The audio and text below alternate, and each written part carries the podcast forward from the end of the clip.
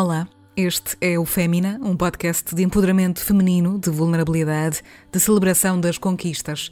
É um projeto de escuta das mulheres artistas, das mulheres da nossa cultura, das mulheres que fazem da criação a sua bandeira.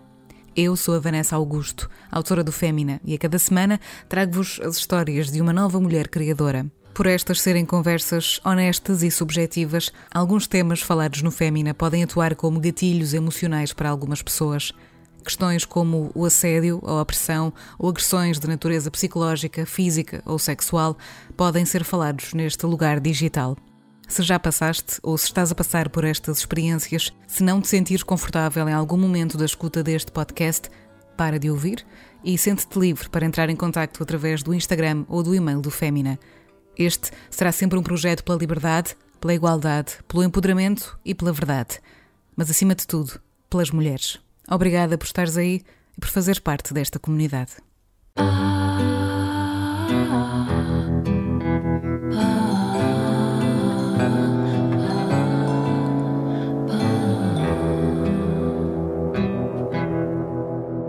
Pela primeira vez, o Fémina abre os microfones não apenas a uma mulher da nossa cultura, uma mulher artista, como é costume, mas a cinco mulheres que se vão juntar a partir deste preciso momento numa conversa honesta sobre o que é ser mulher na indústria musical e cultural portuguesa.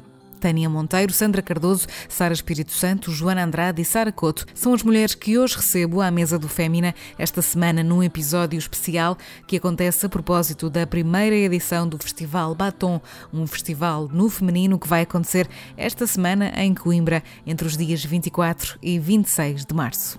Neste episódio especial do Fémina, o destaque vai então para estas mulheres que seguram os bastidores deste festival e que dão a voz para contar as experiências, os desafios e os seus contextos, ainda marcados por comportamentos machistas nos seus caminhos profissionais. Um episódio complexo e forte, capaz de fazer qualquer mulher de qualquer área profissional identificar-se. Para saberem mais sobre este festival, passem pelo Instagram e procurem pela página do Festival Batom. E para já, fiquemos então à escuta destas mulheres. Aqui no Fémina, não só aquelas que estão em cima do palco merecem destaque, como todas aquelas que dão palco a outras mulheres.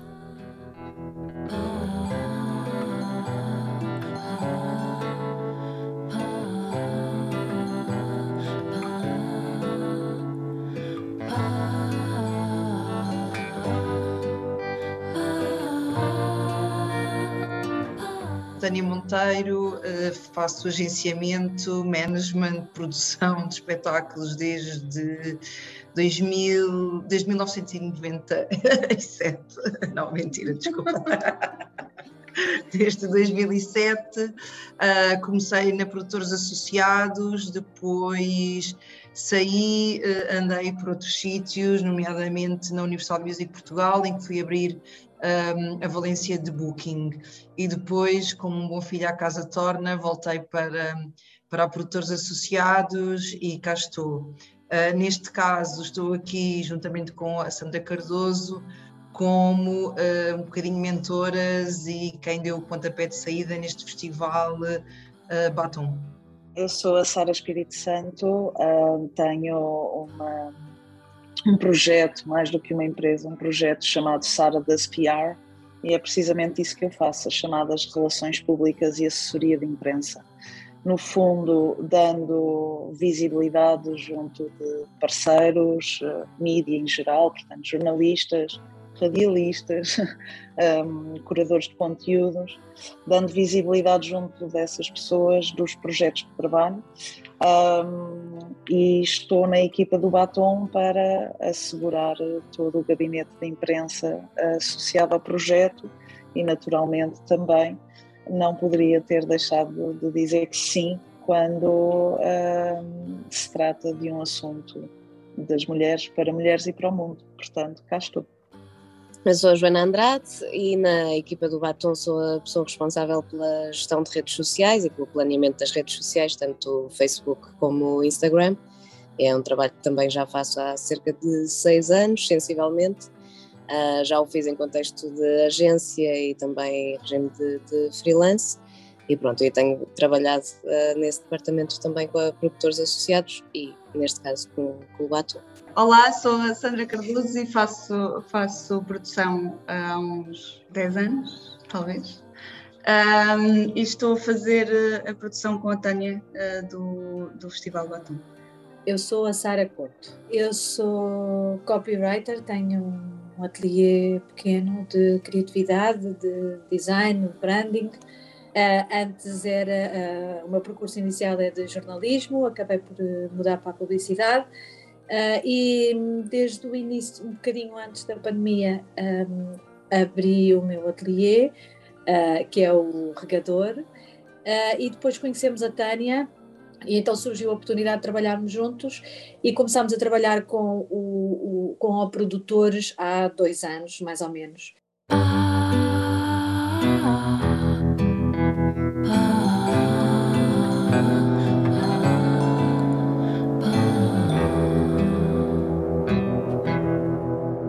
Tânia, vou passar-te a palavra porque já percebi que vem muito de ti, ou veio eh, essencialmente de ti, esta ideia de criar aquele que é o festival uh, no feminino, ou o primeiro festival no feminino em Portugal. É assim uma grande responsabilidade, mas já estava na altura, não é? É verdade. Uh, esta, esta vontade já era um, antiga. Uh, quando, quando regressei a, a, produtores associados, uma das premissas também foi não só fazer agenciamento, mas também gerir aqui, mandar algumas bolas e ter algumas ideias e uma parte mais criativa.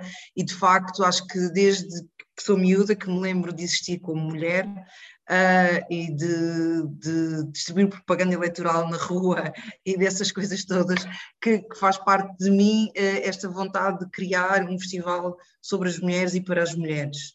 Uh, depois foi muito fácil juntar estas mulheres todas, que no fundo acabam por fazer parte da minha vida aqui enquanto produtores associados e algumas fora, e bora lá fazer um mix e chegar a um festival que, que todas sentimos, sentimos identificadas com. O que é que vocês acham, assim, de uma forma geral, que tem sido o ponto forte ou os pontos fortes que vos unem também na construção e na, e na pré-produção deste festival?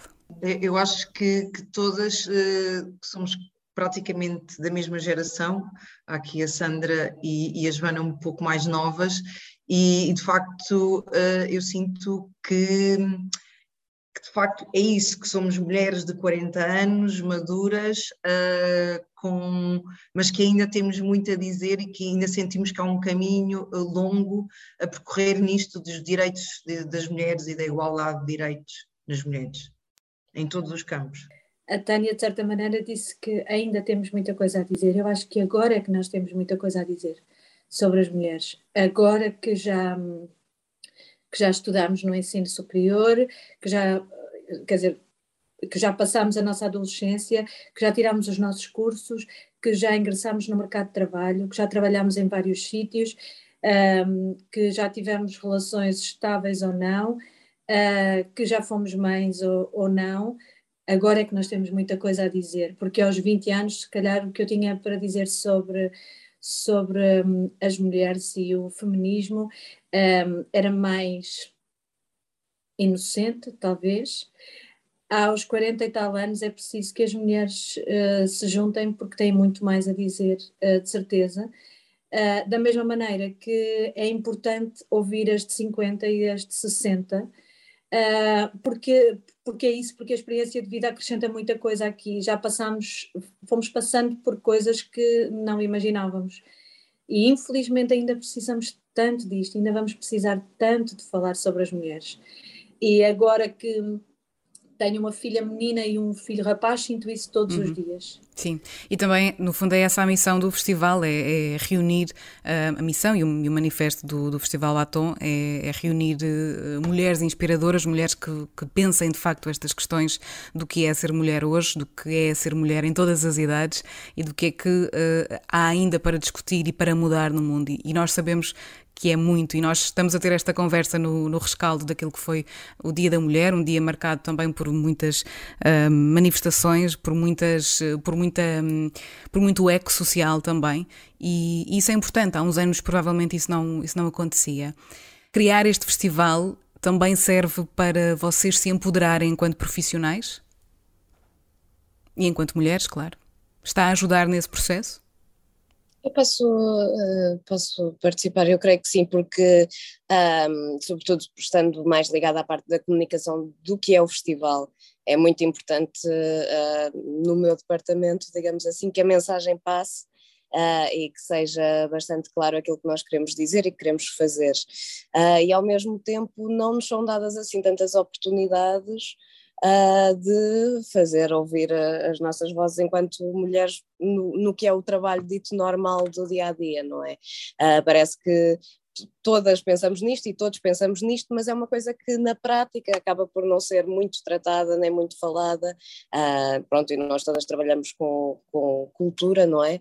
Um, e, e fala-se muito, e, e tem, tem-se falado muito também nas últimas semanas da, das cotas nas, nas programações dos festivais, por exemplo, seja de mulheres, seja de uh, negros, uh, e eu acho que o facto de termos aqui uma iniciativa que é dedicada exclusivamente às mulheres e que uh, é criada do zero por esta equipa, acho que é uma oportunidade que raramente temos e que, pronto, espero que voltaremos a ter com segundas e terceiras edições do, do Batom, uh, que, será, que será bom sinal, não é?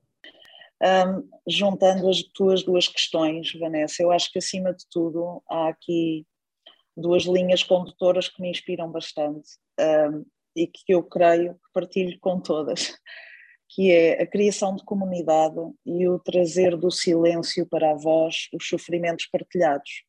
Porque eu entendo, enquanto mulher, que muitas das dificuldades que nós temos tido, seja no trabalho, no ambiente social, no ambiente privado, têm a ver com a falta de noção de que partilhamos uma série de dificuldades, dores, problemas, mas também uma série de qualidades, de capacidades e, e de vantagens e, portanto, coisas positivas.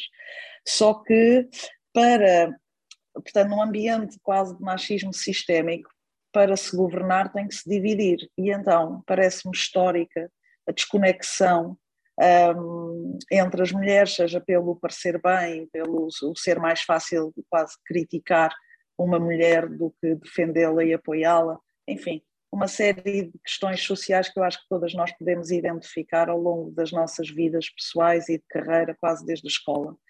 Um, e, portanto, eu, o, que, o que eu creio que também é muito importante salientar é que seja no batom, nas suas redes e na sua comunicação pública e no nosso trabalho interno, seja na sociedade, um, eu acho que é muito importante nós começarmos a sentir efetivamente a viver e a aplicar a ideia de comunidade no bom sentido e que juntas somos mais fortes e que juntas, se tudo correr bem, deixarão de morrer mulheres, uh, que juntas podemos lutar por causas que todas partilhamos, seja diretamente, seja através de pessoas que nos rodeiam. E, portanto, em termos de empoderamento, para mim é muito importante pensar, e, e digo isto porque, por exemplo, eu creio que a minha profissão está em extinção, Uh, e ainda outro dia falava com colegas sobre isso. Uh, a comunicação de cultura enquanto um, profissionais freelancers ou uh, com pequenas empresas não tem sido renovada, portanto, não se tem sentido esse interesse em camadas mais jovens de um, possíveis profissionais que possam dar continuidade a este trabalho portanto, eu acho que aqui o importante é incentivar esta noção de comunidade, de que é possível, que podemos fazer coisas incríveis e iniciar o diálogo nesse sentido. E, portanto, essa parte empodera-me bastante no que diz respeito à possível inspiração e, acima de tudo, à criação de comunidade. Hum, e é o sítio certo para falarmos de, de, comunidade, porque também é disso que vive este podcast e este projeto, desta comunicação que é feita em comunidade, uma comunicação sempre um, focada nas, nas, conquistas das mulheres uh, artistas ou da cultura. Um, e hoje, e convém também referir uh, aqui no, no, meio da nossa conversa, que este episódio é um episódio muito especial, não só de antecipação desta primeira edição do Festival Batom, mas um, episódio onde quisemos fazer algo diferente e em vez de falarmos com, ou em vez de, de eu chamar aqui esta conversa as mulheres que fazem parte do, do cartaz, que poderei fazê-lo em, em, qualquer altura, decidi chamar-vos a uh, vocês, as mulheres que fazem os bastidores deste festival e que se calhar muitas vezes não têm uh, de todo o mesmo tipo de, de palco ou de reconhecimento que, que, que obviamente que, que, outro tipo de, de, artistas têm nestes contextos. E isso também é uma coisa muito bonita e, muito, e de muito valor. Dar palco a outras mulheres acho que é realmente o que faz também a, a diferença e, e o que nos empodera enquanto criadoras também ou profissionais. O que é que mais vos incomoda na vossa profissão neste momento, se pensarem nos vossos colegas uh, homens com a mesma profissão? Aqui, obviamente, respeito os vossos limites, vocês vão até onde quiserem com esta resposta, mas gostava de saber o que é que realmente vos incomoda, o que é que realmente, lá está, sempre quiseram dizer, mas não tiveram espaço para isso. Aqui têm esse espaço seguro.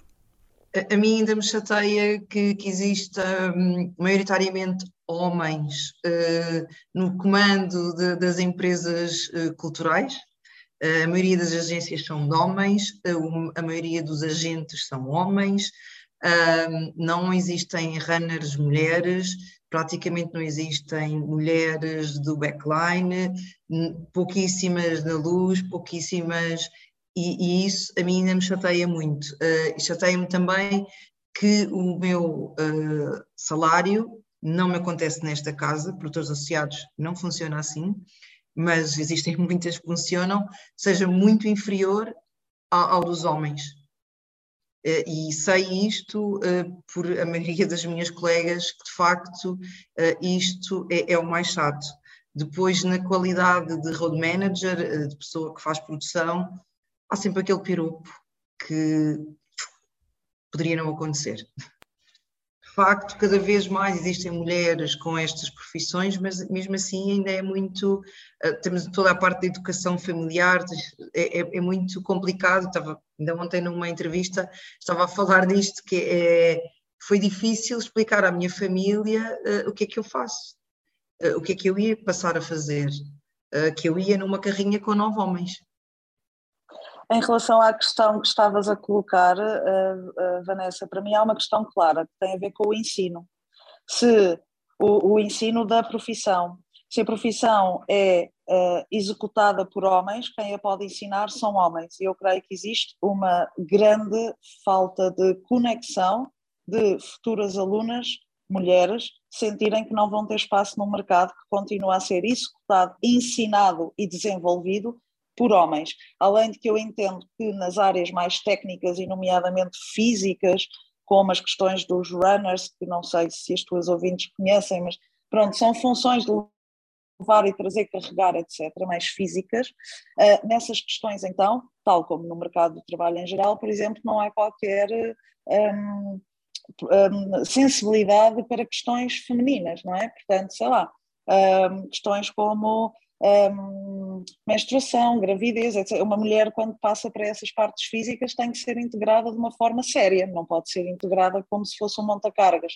Mas eu acho que, acima de tudo, a questão do ensino, para mim, é central e tenho visitado várias escolas técnicas uh, como convidada, sendo impactada de outra forma, e um, eu creio que enquanto os homens estiverem na liderança do ensino das áreas culturais, nomeadamente técnicas, as mulheres sentirão, mesmo sem perguntar e sem proferir essa sua opinião, sentem que não estão representadas e que, portanto, não terão a mesma oportunidade, indo para uma empresa de homens, serão novamente uh, consideradas de uma forma inferior, etc., e, portanto, replicando o processo que a Tânia estava a descrever. E, portanto, eu acho que esta é uma questão muito, mesmo muito importante e central. Hum, mesmo, daí ser importante também dar o exemplo uh, constantemente e, e, e, daí também esta missão tão importante de vos ter nos bastidores de um festival para mulheres, para que mais mulheres possam ver uh, e possam também pensar um dia gostaria de fazer ou de trabalhar naquele festival ou de fazer algo parecido ou de criar o meu projeto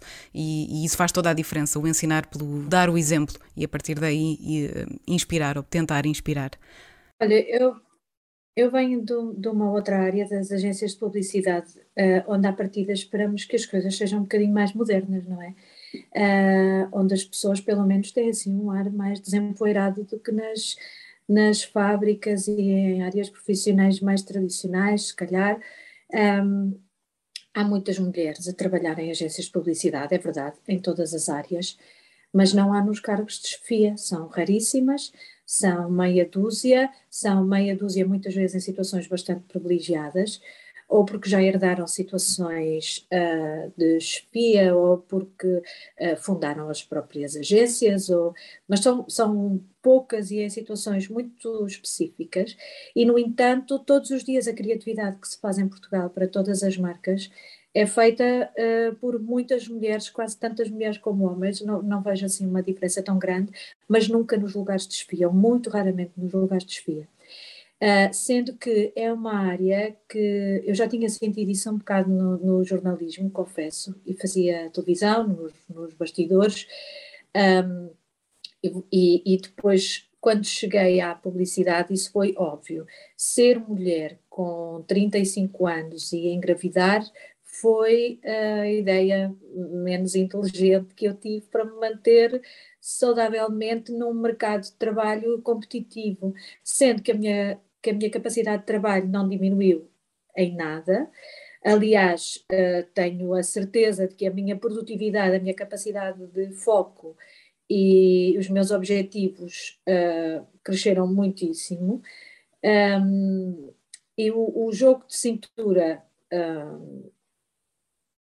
passou de certeza a ser muito maior, mas a verdade é que num mercado competitivo uh, onde também se vive muito, uh, no, não outra maneira de dizer isto, mas onde se vive muito do, do ego e, de, e, do espaço para brilhar, uh, uma pessoa ter também outras prioridades para além de, do trabalho e, e não querer viver, virar noites no, no trabalho, coloca sempre as mulheres em desvantagem, porque os homens com filhos nas agências continuam a ter a mesma disposição para o trabalho uh, e as mulheres não. E isto é a situação mais, mais difícil de ultrapassar, não é? É a presença das mulheres na vida familiar e a dos homens, e depois sempre aquela coisa de o, o homem tem que ir trabalhar.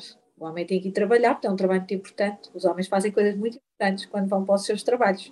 Sem eles se, se me permitirem acrescentar aqui uma coisa é, engraçada, que não tem graça nenhuma, eu acho que nós também, enquanto mulheres e sociedade, devíamos avaliar os resultados dessa disponibilidade permanente, porque estamos com horários de trabalho com, Estamos com horários de trabalho completamente tóxicos. O que é expectável de um ser humano está acima de um robô criado pela NASA.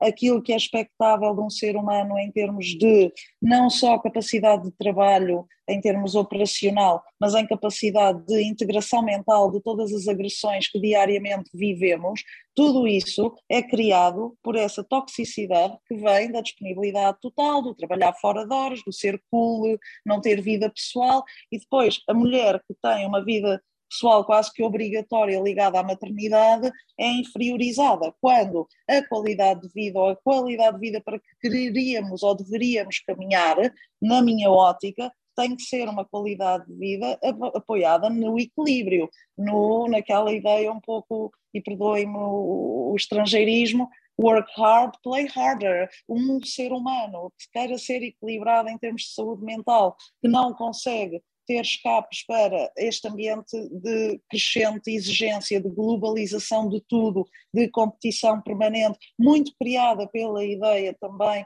ligada aos homens, das competições uh, desportivas, etc. Portanto, o rendimento, a ideia de rendimento ligado ao trabalho, rendimento ligado à profissão, etc., retira toda a humanidade. Portanto, as mulheres com outro tipo de uh, possibilidades de organização de equipas, etc., na minha opinião, podem trazer também alguma humanidade ao trabalho.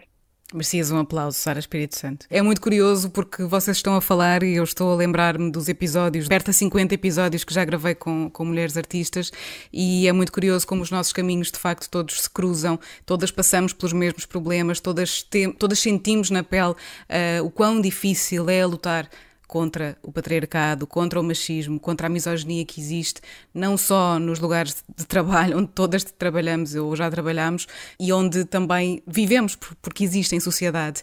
E é verdade que estas conversas não podem ficar um, apenas destinadas ao Dia da Mulher, devem ser faladas, devemos procurar fazer isto que estamos a fazer, que é debater, é, é pôr-nos também a pensar e quem nos estiver a ouvir uh, que possa também uh, refletir mais sobre estas questões para podermos mudar alguma coisa. E esta mudança às vezes basta termos uma atitude diferente, basta falarmos com determinadas pessoas, basta criarmos outro tipo de projetos e, e podemos também proteger-nos mais e fazer isso que, que dizias, Sara, também resistir a esta cultura viciante e viciada do trabalho uh, excessivo e, e, e daquilo que nos faz mal, daquilo que nos é exigido, porque acho que é muito isso que estamos a passar neste momento. E deixar que isso nos defina, porque esta definição de pessoa pelo que faz, e eu, eu creio que quase todas devemos partilhar isto, chegarmos a um grupo novo e a seguir ao nome estão a perguntar-nos o que fazemos e não o que somos como pessoas, o que temos a dizer ao mundo. O nosso impacto não é um, os e-mails que enviamos ou os acordos comerciais que fechamos. O nosso impacto é muito maior do que isso e, portanto, voltando um bocadinho ao imaginário batom, ah, eu acho que ah, o mais importante deste tipo de eventos é que a cultura serve de veículo para pôr as pessoas a pensar, é um início de diálogo. Toma esta ideia, toma esta conclusão, toma este pensamento, apropria-te dele e toma as tuas próprias decisões identificas-te, não, o que é que queres fazer sobre isto, o que é que queres dizer, que espaço ocupas, porque esta questão da mulher sentir que tem palavra, eu acho que ainda estamos aqui, e eu, eu cruzo-me com muitos jovens, portanto, uh, uh, pessoas abaixo dos 20 anos, e eu ainda sinto, por exemplo, eu fiz durante muito tempo o, o Gabinete de Imprensa Internacional do Sudoeste, portanto, este target total. E eu passava bastante tempo, por, por gosto pessoal, de absorção social, muito tempo no campismo, a ver a interação dos miúdos. E uh, isto último que eu fiz foi em 2018, um, e ainda estamos a falar de uh, os grupos de raparigas a falar baixinho, preocupadas com um, o corpo delas ainda ser quase que propriedade dos rapazes, porque olham para elas, porque invadem o seu espaço, porque querem tocar, porque não sei o quê, porque mandam bocas, porque tiram, hoje em dia tiram fotografias, não é? E divulgam o que entenderem, tipo uma rapariga de biquíni numa boia no canal, e portanto, isto ainda existe em 2022 e depois aqui a ideia é que deixe de existir e que estas mulheres ou mulherzinhas no sentido de idade em construção e ainda bem, não depreciativo, que estas mulheres, estas novas gerações se possam virar para estas pessoas, estes homens ou pessoas que as agridem e digam não me vais filmar mais porque isso é abusivo. Eu estou defendida socialmente hum. na porque eu não permito, claro, porque é o meu corpo e eu não permito. Precisamente. Eu ia só voltar a falar na questão da idade aqui, uh, porque, este, porque a idade acaba por ser muito importante nesta, nesta discussão. Porque eu própria tenho noção de que aos 20 e poucos anos, a trabalhar em ambientes de homens uh, em situação profissional, tive muitas vezes que me rir de piadas sem graça nenhuma, que hoje me mereciam uma resposta séria e definitiva uh, e se não um pedido de desculpas, pelo menos um, um, o estabelecer de um limite muito claro. E eu tenho a noção de que eu que sempre me senti uh, feminista desde miúda, uh, a pequena mafaldinha reivindicativa, não é? Na, na, quando somos mais novas é assim que, que a, que a, coisa é vista, mas eu aos 20 e tal anos, e se calhar hum. ainda aos 30, me ri muitas vezes de coisas que não têm graça. Éramos mais permissivas? Quer dizer, eu aos 20 sabia, sabia que sim, que, que, que, o meu desconforto era tão grande que não sabia como gerir certas situações, não é? Eu, eu vou-te dar um exemplo. Eu trabalhei muitos anos uh, com carros, por voltas da vida, não interessa. Uh, e, e, acabava a viajar em voos charters cheios de homens, jornalistas de todo o lado. Eu era frequentemente a única rapariga num, num jantar ou num evento. Eu ouvia sempre, em todas as viagens que fazia, o não conduzes mal para mulher, o quem é que vai, quem é que vai com a miúda no carro, porque tínhamos que nos separar sempre dois a dois, o uh, ninguém se senta antes dela se sentar, só para estar toda a gente a olhar para o mesmo sítio. Fora as piadinhas que obviamente sentia, que ouvia, que não sei o quê. E ri-me demasiadas vezes para não ser mal criada, o que é uma pena, porque eu tenciono ensinar a minha filha a ser mal criada, entre aspas, com todas as piadas desagradáveis que me mandarem. E tenho pena de eu não o ter feito, porque fui ensinada a ser sempre educada. e a ser bem comportada e a responder com um sorriso uh, sempre que me via nessas situações. E isso aconteceu-me tanto nessas situações óbvias dos carros, onde toda a gente era homem à minha volta, apesar de estarem ali pela mesma razão que eu, um, eu estava nitidamente sempre em situação de desvantagem. Um, mas aconteceu um, no jornalismo, aconteceu na, na, publicidade, e nós sabemos que acontece. Sim, e está a acontecer neste preciso momento em que estamos a falar, porque, porque ainda acontece. E por mais que nos possa deixar uh, desconfortáveis, pelo menos nós aqui, este, este grupinho que está aqui reunido, sabe que pelo menos tem uma voz e irá dizer alguma coisa. Uh, e isso já não vai voltar a acontecer. E ainda bem, Sara, que pretendes uh, quebrar também este ciclo e educar os teus filhos para que possam também eles ter uma voz desde, desde cedo, desde muito cedo.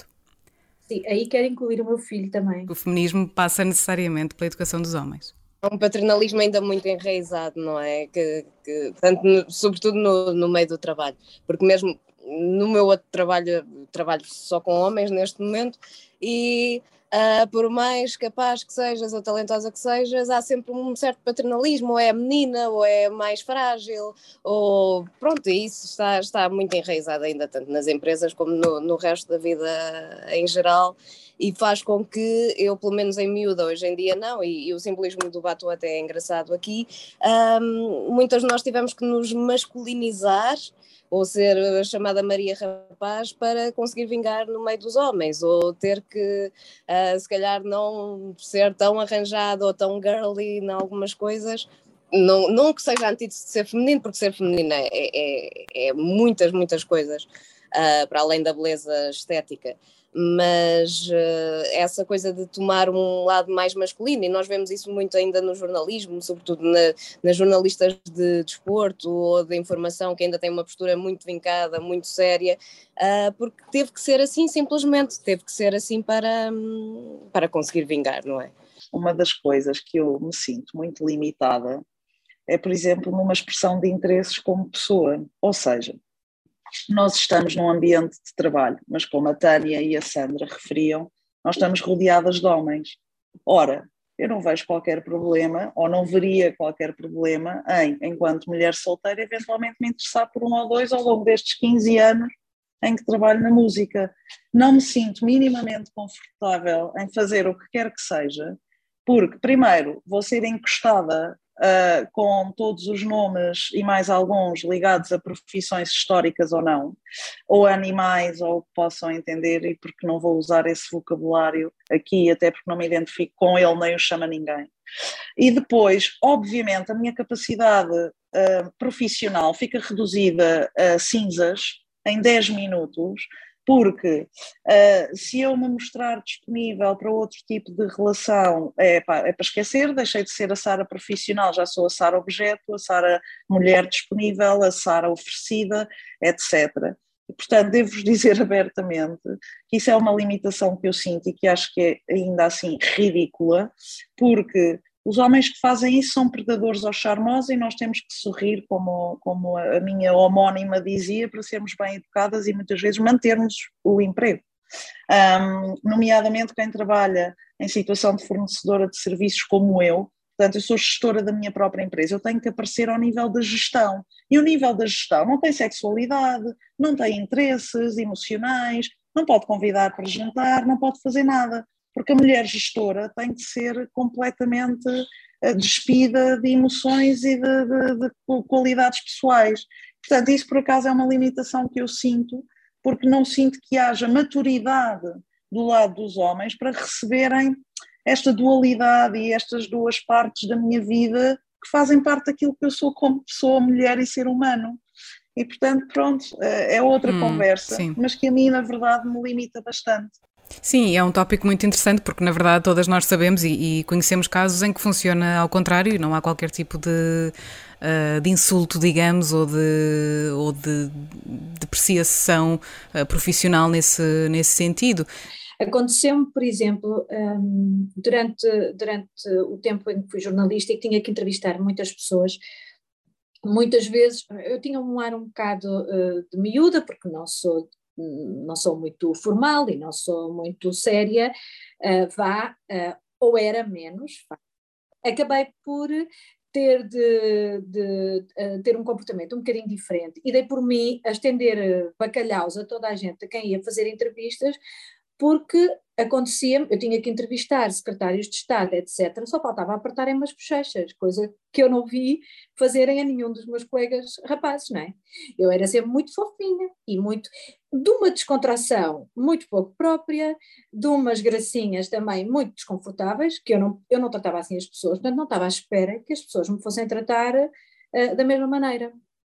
Uh, portanto, há uma falta de seriedade também aí na maneira como somos tratados que condiciona a nossa, o nosso comportamento, que era aquilo que, que a Joana dizia, acabamos por nos masculinizar ou por uh, uh, profissionalmente para conseguirmos ter respeito, um, o que faz de nós pessoas esquisitas, não é? Porque depois na vida pessoal somos umas e na vida profissional somos outras. Uh, e depois, às vezes, uh, se as pessoas nos encontram fora dali, já passa a ser estranho, espera aí, tu não pareces a mesma pessoa, porque infelizmente acabamos por adotar uma, uma postura no trabalho uh, para ter respeito, que é, que é muito triste. Portanto, até, até nisso, o facto de nós chegarmos e darmos dois beijinhos a um bacalhau uh, já, já muda tudo a maneira como nos veem. Agora, aquilo que a Sara estava a dizer, entre dar dois beijinhos ou um beijo na boca, então isso já é, outro, já é outra conversa, que já nunca mais acabava também, não é? É a relação que temos depois com as pessoas com quem nos cruzamos profissionalmente. Parece que não existe uma pessoa pessoal e uma pessoa profissional em toda a gente, não é? Uma pessoa emocional e uma pessoa racional sempre em toda a gente. Certeza que também já vos aconteceu, mas que na altura me acontecia até da parte das minhas filhas, obviamente homens, que já me mandavam para os trabalhos em função uh, da minha aparência ou do tipo de relacionamento que eu conseguia estabelecer com a pessoa, como é óbvio. E isto é uma coisa que acontece desde sempre e que eu na altura não ficava ofendida, ficava chateada, mas quer dizer, nunca disse, oh, vai lá tu se queres ir para lá sorrir, aturar o, o, o senhor, mandavam-me a mim, porque tinha um ar amigável e fofinho, e porque uma miúda e uma pessoa anda a estudar, a aprender, a, a, fazer pesquisa, a tentar fazer as melhores perguntas, não sei o quê, e depois vai para lá porque é fofinha. Chegaram, inclusive, a, a sugerir-me uh, para determinadas situações levar um vestido lá está, era isso que eu dizia há bocadinho, isto aos 20 e tal anos fazia-me pensar, ah, não, não vou levar vestido nenhum e não sei o que e tal, mas não me fazia dar um morro na mesa e insultar as pessoas que eram o que elas mereciam, não é? Aos 40 já não nos dizem isso, se calhar é por isso que também não têm tanta facilidade em darmos trabalho, não é? Daquilo que eu consigo perceber, olhando para os meus 20 anos e estando-vos a, a ouvir, é que consigo muito bem identificar essa, essa confusão, vou-lhe chamar assim, esse esse machismo extremo vindo de vários lados e, e apanha-nos a nós que sempre fomos educadas para sermos certinhas e bem educadas e corretas com toda a gente, apanha-nos ali uh, numa posição que é muito complicada de, de gerir. E só mais tarde, quando percebemos realmente quem somos, o que é que queremos e para onde queremos ir, é que as coisas mudam, precisamente porque nós tomamos essa, esse comando e ouvimos também a nossa intuição, que é uma coisa também que eu acho que é muito importante. E pode ser algum receio também em início de carreira, que eu acho que é perfeitamente legítimo, não é? Uma miúda que acabou de chegar a uma empresa e que ouve uma boca ou que uh, fazem um comentário desses totalmente desagradável, não vai responder porque está ali há pouco tempo e, e pode ser despedida e precisa de, de emprego para, para, ter dinheiro e para, para viver, não é? À medida que os anos de vida e de experiência de trabalho também vão aumentando, uh, a nossa a nossa tolerância também vai diminuindo para, para este tipo de coisas, não é? Eu acho que é, que é por isso que também estamos aqui a falar nas idades uh, e, e, o facto de estarmos em diferentes idades também levamos, entre aspas, com coisas diferentes, não é? Nós, se calhar, agora que estamos na casa dos 30, recebemos imenso com a conversa de, de ter filhos, uh, quem, quem tem companheiro, quem não tem, quando é que arranja, que então isso, tanto no campo profissional em que, peço desculpa, ninguém tem rigorosamente nada a ver com isso, como no pessoal, são temas que, que já todas nós ouvimos de certeza absoluta. Eu e a Tânia já levamos com a segunda parte, que é já não vão ter, não é? Pois. Coitadas. Isso é, é, tão ofensivo em vários níveis. A ti ninguém te é pega. Verdade, é verdade. e agora há um update. A ti ninguém te pega, nem a Covid. Também já foi atualizado. E ligando neste ponto, uma das coisas que mais me choca no trabalho é que Qualquer postura agressiva de um homem era necessária para chamar a atenção das pessoas e ter respeito. Qualquer postura agressiva de uma mulher é TPM, é tem uh, é desequilíbrio mental, ou pior ainda, está com falta de uh, uma boa atividade sexual e o seu interlocutor é que devia lá ir. Portanto, a pessoa que diz estás, e não se diz a falta de atividade podes sexual. Dizer, podes forma. dizer, não seria, mais uma vez, o nível deste, desta conversa. Não, mas acho que o nível desta conversa deve ser mantido e as pessoas entendem sem termos que descer aí. Mas, portanto, o interlocutor não só sabe que nós estamos com esses problemas de atividade sexual de valor, como ele é que as vai resolver porque ele está, está disponível e nós temos que aceitar porque ele vai resolver-nos os problemas. Porque não há qualquer outro motivo para uma pessoa poder ser assertiva senão esses argumentos, basicamente. Claro. Nós é temos problemas, okay. eles são os tais hiperdesenvolvidos e, e muito da agressividade necessária. Sim, esse, esse tópico é muito uh, importante, Sara, porque isso acontece uhum. em todas as profissões do universo, uh, tenho a certeza absoluta, e uhum. já todas passamos por isso também, por este abuso de poder que existe constantemente sobre aquilo que é ou não necessário perante o nosso trabalho e perante a nossa validação e reconhecimento profissional. Ainda bem que trouxeram esse assunto para cima da mesa. Ia perguntar-vos se já, se já tinham sentido na pele uh, a condescendência, mas já percebi que sim, e que é frequente e constante. Hoje? Hoje. quando, quando és stage manager de um palco e tens os, os tapadas, a malta que carrega e te trata por princesa? Eu já tive uma reunião recente, em 2019, portanto, o ano passado profissional, não é? Portanto, tirando os dois, no último ano profissional dito regular, em que eu, eu estive numa reunião para, portanto, a minha função na reunião era diretora de marketing de um determinado projeto. O tema da reunião era o plano de marketing para um determinado projeto, portanto, a reunião deveria inclusivamente ser liderada por mim.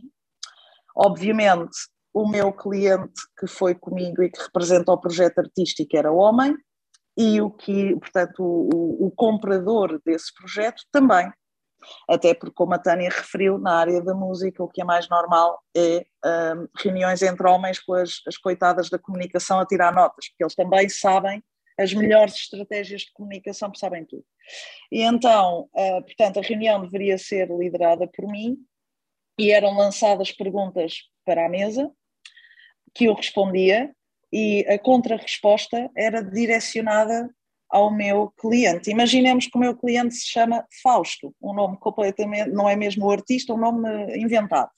Então eu dirigia-me ao comprador e dizia: vamos fazer uma campanha digital com investimento aqui, ali, não sei o quê. E ele dizia: muito bem, Fausto, mas em relação ao. E portanto, passava por, eu estava ao lado dele e ele passava por cima de mim com o olhar e um gesto de braço, no fundo, eh, como se no ar me afastasse para, para, para, para o lado e a pessoa que haveria de saber dar seguimento e responder-lhe era o outro homem na sala. De referir que do lado deste comprador estavam três mulheres que faziam a comunicação dessa empresa, também sentadas à mesa, essas quase curvadas sobre cadernos, a tirar notas e cheias de vergonha do que estava ali a acontecer. Mas, obviamente, envolvendo o dinheiro, eu não me senti confortável de tomar uma postura. Portanto, o dinheiro não é meu, é do meu cliente, e, portanto, eu, em relação ao comprador final, não pude tomar a atitude que gostaria, mas quando saímos da reunião, eu chamei a atenção do meu cliente e disse: foi a última vez que eu estive num espaço, numa reunião, em que eu sou a diretora de marketing e há um homem a dirigir-se a ti, tu não dizes nada. E nunca mais aconteceu. E tivemos outras uh, oportunidades e reuniões, no, no, portanto, a seguir a isso. E, e, e, é um homem que tem uma sobrinha e até me referiu isso e disse eu tenho mesmo que estar atento porque estou, eu sou referência para outras mulheres do futuro, mas foi horrível e, e foi em 2019 e continua a acontecer, por isso a pergunta da Sara do hoje é mais do que atual. É mais do que válida, sim. E por isso é que é tão importante que, que os homens sejam uh, nossos aliados nesta luta contra o, o patriarcado e o, e o machismo uh, iminente. Fundamental. Uh, Sim, acho que não é uma luta só de mulheres, acho que é, é uma luta que tem que ser também partilhada por, por homens e, na verdade, acho, sinto cada vez mais homens a quererem esta igualdade estabelecida, ao, ao, mesmo tempo que continuo também a sentir essa condescendência e, sei lá, fui estagiária durante uh, oito anos porque não tenho credibilidade ou tenho que a vincar demasiado, mas sinto ao mesmo tempo que há homens que, pronto, que, que, estão a participar nesta luta e que têm que o fazer, porque acho que não é, não é, nem pode ser uma luta só de mulheres. Eu, eu só queria deixar uma mensagem final sobre este tema, que para mim é mesmo importante, que é, não se, um, as gerações futuras não são as futuras mulheres que têm que aprender a defender-se, são os futuros homens que têm que deixar de ser predadores, porque se não houver uma ameaça, não há necessidade de defesa, e isto para mim é mesmo muito importante, que as pessoas ouçam e comecem a entrar. Se não houver predador, não há vítima, não há presa, não há necessidade de proteção. Sim, e todos os aplausos para ti, Sara, e para todas vocês. Não quero fechar esta conversa sem perguntar também uh, e sem voltar aqui ao tema do Festival Batom, porque lá está, ainda que, que o feminismo seja um assunto de todos e para todos, uh, há aqui o Festival Batom que é muito concentrado naquilo que as mulheres podem dar ao mundo, também para o tornar num sítio uh, melhor, mais culto, com melhores oportunidades para todos também, mais empoderamento feminino para que, para, que, para que nos seja cada vez mais fácil também dizer o que pensamos e o que fazemos. E, e gostava também de vos perguntar então um, porquê este nome para um festival que pretende ser tudo menos um festival de batom. Uh, quando falei do nome à Tânia, ela comprou imediatamente, porque percebemos as duas o que é que isto queria dizer. Primeiro, há um contexto aqui. Uh, este festival começou a ser pensado há dois anos uh, e houve aquele incidente em que um, uma deputada com, com um batom vermelho foi criticada por, eh, eu ia dizer por um senhor, uhum. mas pronto, lá está eu sempre a ser educada. Foi criticada pela cor do batom e, e foram feitas insinuações uh, bastante desagradáveis sobre a sua seriedade, a sua competência ou a sua capacidade de trabalho uh, e a sua eu não sei bem o que é que é de chamar a isto, mas é esta coisa de, das mulheres que põem batom vermelho estão a pedi-las, não é? Nós conhecemos muito bem, uh, uh, vão desde o decote à mini saia ou não sei o quê, e no fundo não, não tem nada a ver com isto, porque se estivermos de, de fato treino e com remelas nos olhos, uh, estamos a pedi-las na mesma. Lá está a tal questão de, do predador. Se existir um predador, qualquer pessoa é uma, é uma vítima possível. Aqui o nome do, do batom tem a ver precisamente com isto. Primeiro, porque este festival, quer queiramos, quer não, é sempre político. Nós precisamos de uma intervenção uh, política sobre, sobre isto. As mulheres precisam de reivindicar espaço, respeito um, e tempo de antena uh, e palco e o que quiserem chamar.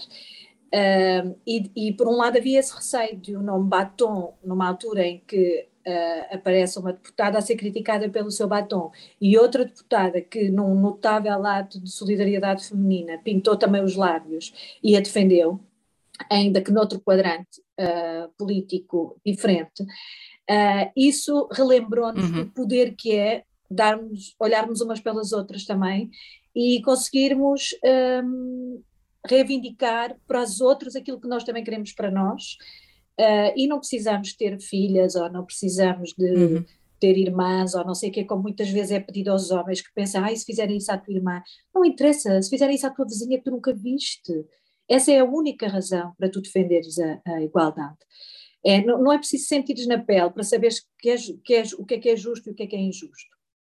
Neste caso, o nome do batom é nitidamente um objeto do universo feminino que é sempre conotado com frivolidades e futilidades e, e vaidade e beleza uh, para dizer que não, quem põe um batom vermelho fala com, e diz aquilo que quer, ou pinta a boca da cor que quiser, claro. os olhos, uh, e nós todas compreendemos o simbolismo que isto tem para nós, principalmente porque todas nós já escolhemos a cor do batom em função claro. do dia que íamos ter, uh, assim como a roupa, e isso é muito triste, que nós tenhamos de ter cuidado se vamos fazer uma hum. entrevista hum. com batom vermelho, estamos a pôr-nos a jeito de ser olhadas como um, um alvo fácil. Uh, ou se vamos à televisão falar com um batom vermelho, já ninguém está a ouvir o que é que nós estamos a dizer. Isto é um problema sério de quem está a olhar para o batom, não é? Uh, e aqui foi, foi muito isso, é, vamos aqui desconstruir um bocadinho aquilo, aquilo que é o simbolismo da, da beleza feminina e da, de, da futilidade associada à estética e vamos dar-lhe o peso que ele tem de ter, uh, que é político, que é social, uh, que é tudo isso. Que é o podermos usar a nossa voz, uhum. como bem entendermos. E, e eu acho que, que, depois o slogan que associamos, o para falar tudo menos de batom, uhum. uh, é de facto isso, ou seja, este festival é tudo menos fútil, é, é tudo menos banal. Uh, acho que todas as, as, iniciativas têm credibilidade e força e que ao darmos o nome banal estamos a chamar a atenção para o que está lá dentro e não para o nome. E o nome nunca será banal e o objeto nunca será banal porque isso também vem de um julgamento e de um preconceito. E as coisas são exatamente aquilo que nós pensamos. Portanto, o poder que nós temos de mudar preconceitos começa aqui, precisamente, na maneira como podemos olhar para um simples nome de um objeto e como isso já tem toda uma conotação nas nossas mentes e, como dizia a Sara, como acabou por controlar tantos aspectos uh, das nossas vidas até então. Muito obrigada a todas. Gostaria de ficar aqui à conversa convosco mais 5 horas. Uh, pra, pelo menos por hoje vamos ter que ficar por aqui. Quero agradecer-vos muito a vossa disponibilidade, a vossa coragem para também saírem dos bastidores e darem a vossa voz, usarem a vossa voz aqui no Fémina. Um festival dá muito trabalho a fazer, é uma gestão louca de imensas coisas, por isso eh, ter-vos aqui à minha frente e, e no fundo só, só me enche de, de orgulho por poder uh, sentir o vosso empenho, o vosso trabalho e, e fico grata por também de alguma maneira fazer parte deste Festival Batom. Obrigada a todas. Obrigada a nós, Vanessa, também pelo teu trabalho. Obrigada. Obrigada a nós. Todos os episódios do Fémina estão disponíveis no Spotify, Apple e Google Podcasts. Para contribuir e saber mais sobre este projeto, é passar por femina.pt pelo Instagram em femina underscore podcast ou em patreon.com barra podcast.